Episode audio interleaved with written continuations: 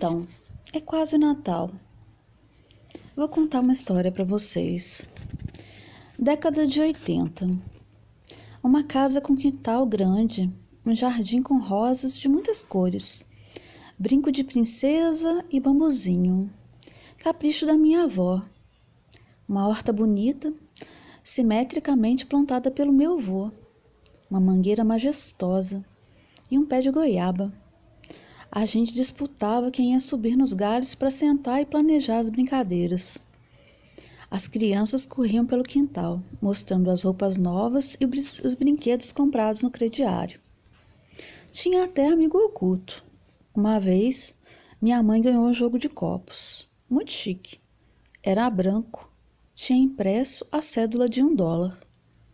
Ela disse toda feliz: Esses vão enfeitar minha cozinha e enfeitaram por muito tempo. Naquele quintal, no dia de Natal, era um falatório. Muita comida: salpicão, macarronada, maionese, pernil assado, frango cozido e frito, tutu. A bebida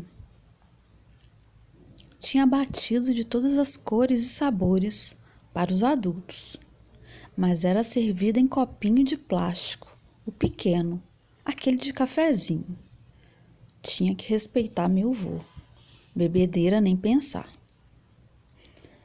Também tinha refrigerante. Nossa, como eu gostava de guaraná gelada. A música, não lembro muito bem, mas houve natais em que tinha música do que de abelha. Acho que minha prima gostava bastante, mas a gente ouvia baixinho. A alegria da minha avó era ver aquela casa cheia de gente e o quintal movimentado. Nossa, como ela gostava de reunir as pessoas. Não precisava de motivo.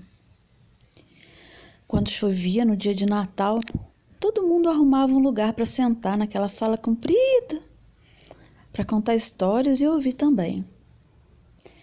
Lembro de um lustre bonito, de vidro, transparente rosa.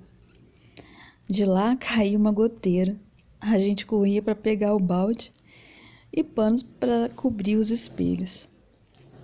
A decoração, bom, não tinha nada de especial. Lembro da casa toda arrumada e encerada. Isso era sinônimo de limpeza e capricho na década de 80. Acho que a palavra porcelanato nem tinha sido inventada nessa época sobre a decoração, sobre a decoração. Ah, lembrei, é, nunca teve árvore de Natal por causa da religião do meu avô. Mas quem se importava?